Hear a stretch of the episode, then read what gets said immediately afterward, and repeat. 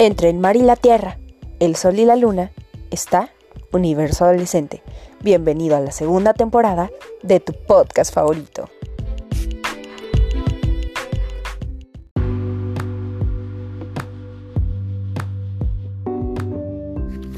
Hola mis queridos oyentes, me presento. Yo soy Michelle y este es mi podcast. En él podrás encontrar reseñas de películas, series, libros, música, entre muchas cosas más. Espero lo disfrutes.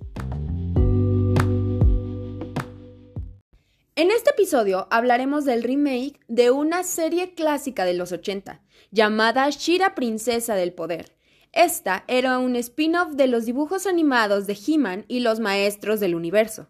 En ella se desarrollan las aventuras de la hermana gemela del héroe de Teria, la cual luchaba contra la Horda del Terror que lideraba el malvado Ordak.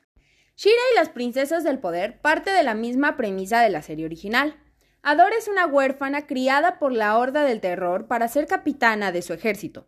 Sin embargo, un día descubre una espada mágica que la convierte en una semidiosa de gran fuerza y poder llamada Shira.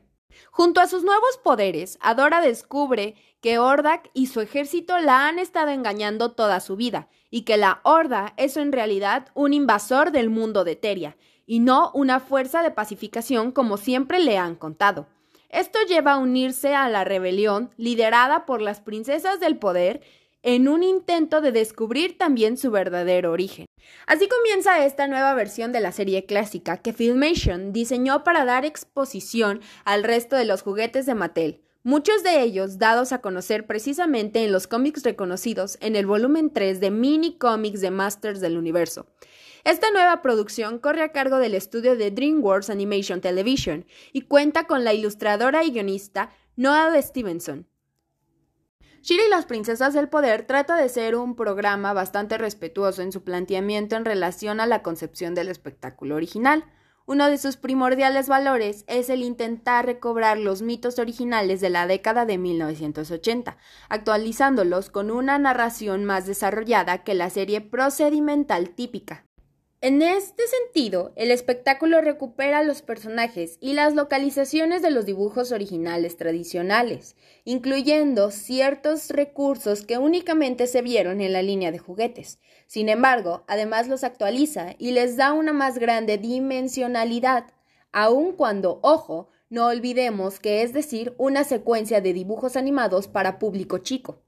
Sin embargo, al igual que su homólogo de la década de 1980, esta Shira tiene un sutil discurso de corte feminista y de liberación sexual, aun cuando a diferencia de la serie tradicional, el subtexto de esta resulta muchísimo más evidente.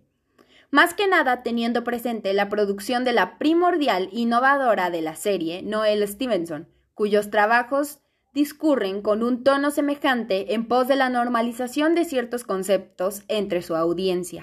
Hemos de destacar que la serie tiene una estética de carácter más inclusivo y atiende además a ciertas sensibilidades en cuanto a la estética, en vez de apostar por cuerpos idealizados y físico-esculturales, propios de las series animadas de los años 80. La nueva Shira da cabida a otros tipos de cuerpo y maneras no limitadas a superhéroes. Gracias a este planteamiento, retrata a muchas de las mujeres del programa con cuerpos y rostros que podemos encontrar en numerosas personas del día a día. En este aspecto, esto creemos que es un acierto de la producción que pretende acabar con los complejos y los cánones de belleza imposibles. Espero que hayas disfrutado el episodio de esta semana. No olvides de ir a Netflix y disfrutar de la serie. Nos vemos la próxima semana en un nuevo episodio de tu podcast favorito. El episodio de hoy ha llegado a su fin, pero no te preocupes que la próxima semana te traeré uno nuevo. No te olvides de pasarte por mi Instagram y comentarme de qué quieres que sea el nuevo episodio. Espero hayas disfrutado tu podcast favorito, Universo Adolescente.